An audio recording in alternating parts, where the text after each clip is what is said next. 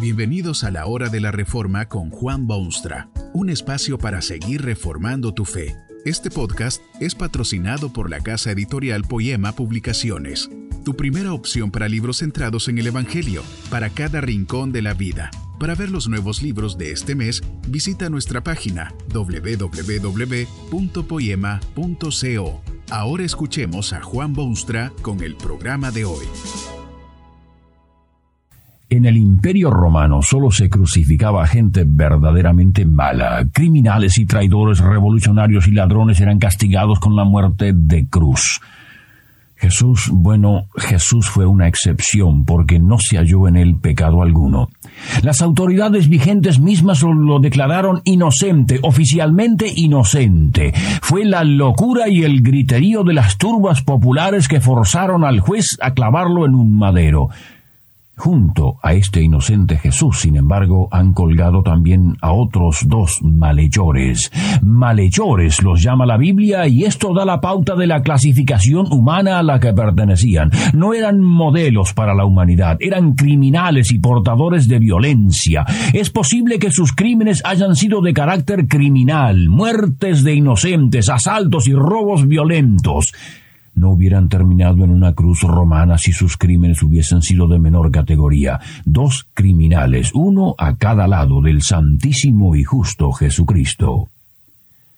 Los dos criminales unen sus voces debilitadas a las burlas de las multitudes que pasan por aquel camino.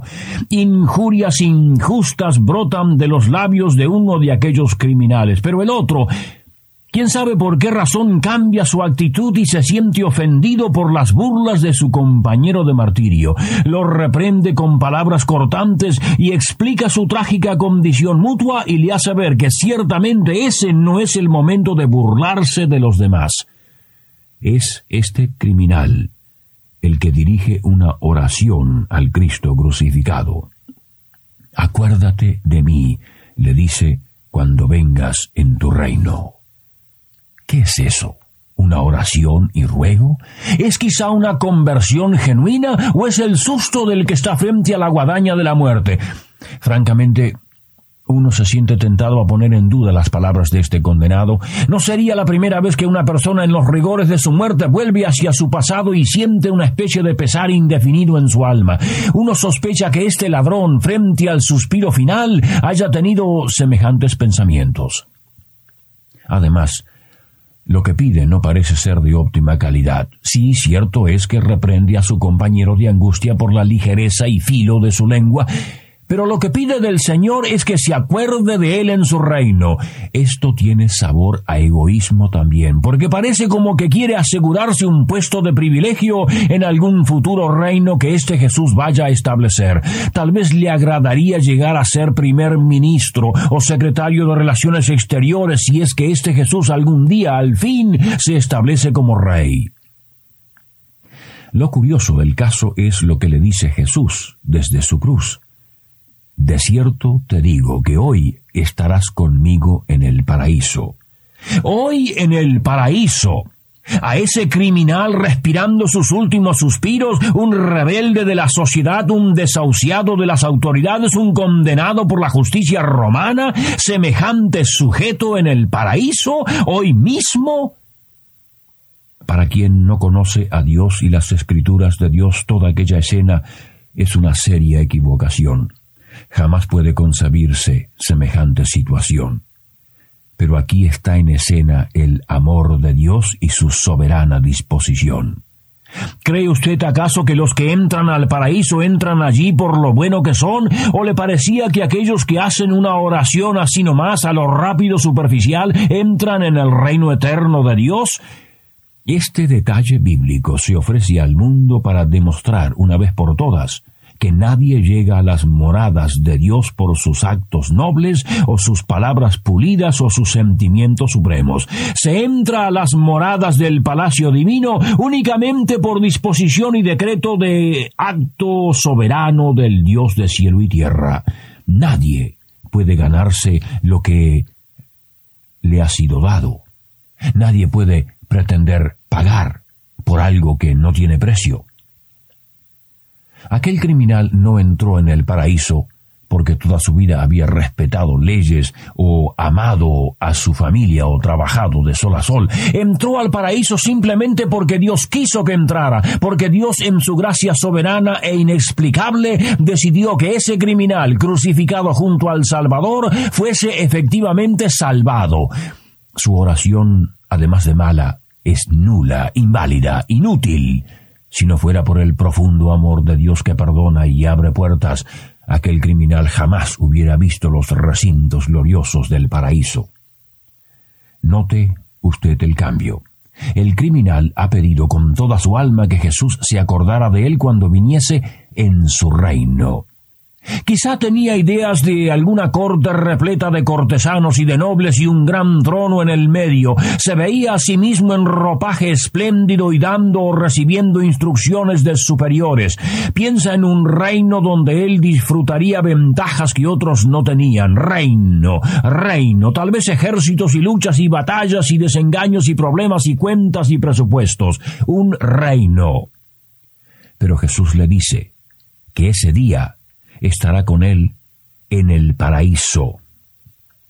El paraíso en las escrituras es el lugar de total y plena y final satisfacción, el lugar donde no hay ya deseos sin cumplirse ni promesas que esperan ni luchas que luchar. Es la culminación del peregrinaje humano. El paraíso es la realidad de lo que antes eran solo sueños. Es la gloria y la satisfacción y el cumplimiento de los más caros deseos del alma humana. Jesús no llevará a ese criminal a un reino de sudor y de luchas, sino hacia el mismo paraíso donde todo es idealmente perfecto.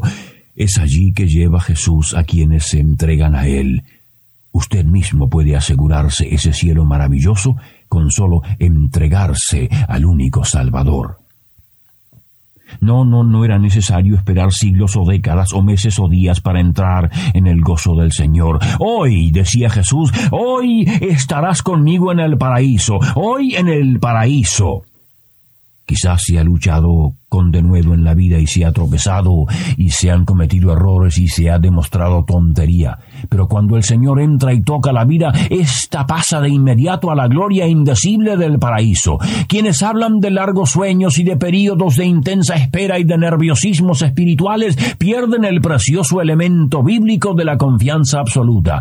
Cuando los creyentes mueren en el duro proceso de esta vida, van de inmediato a las glorias que Jesús les tiene preparadas, hoy en el paraíso.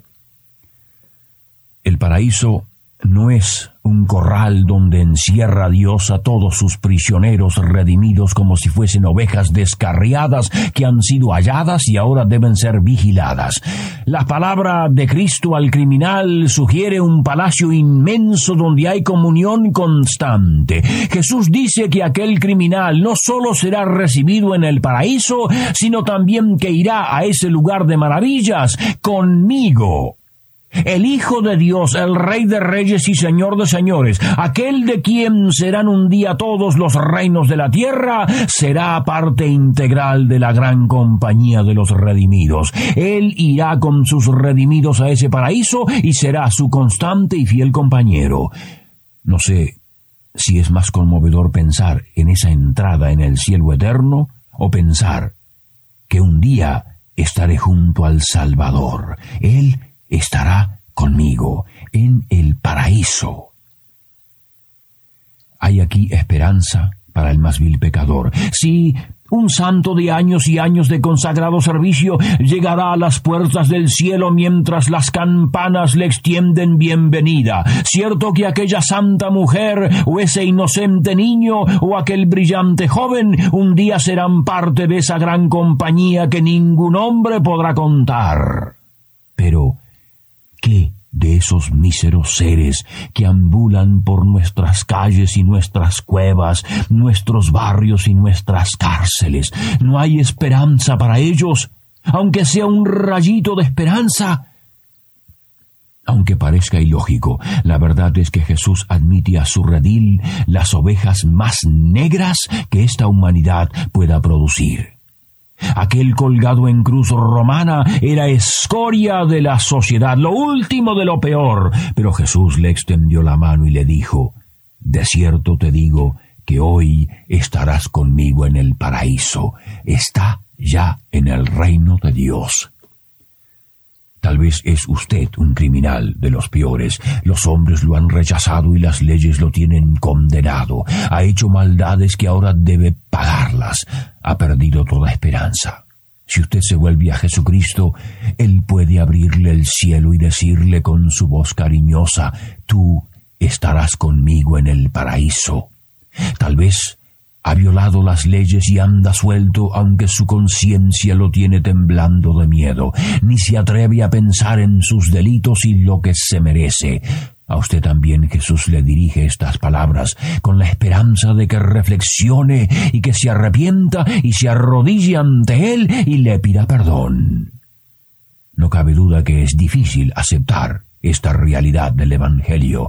Es de suponer que aquel criminal se sintió asombrado al oír las palabras tiernas del Cristo. Quizá no podía creer semejante futuro para tan indigno ser humano.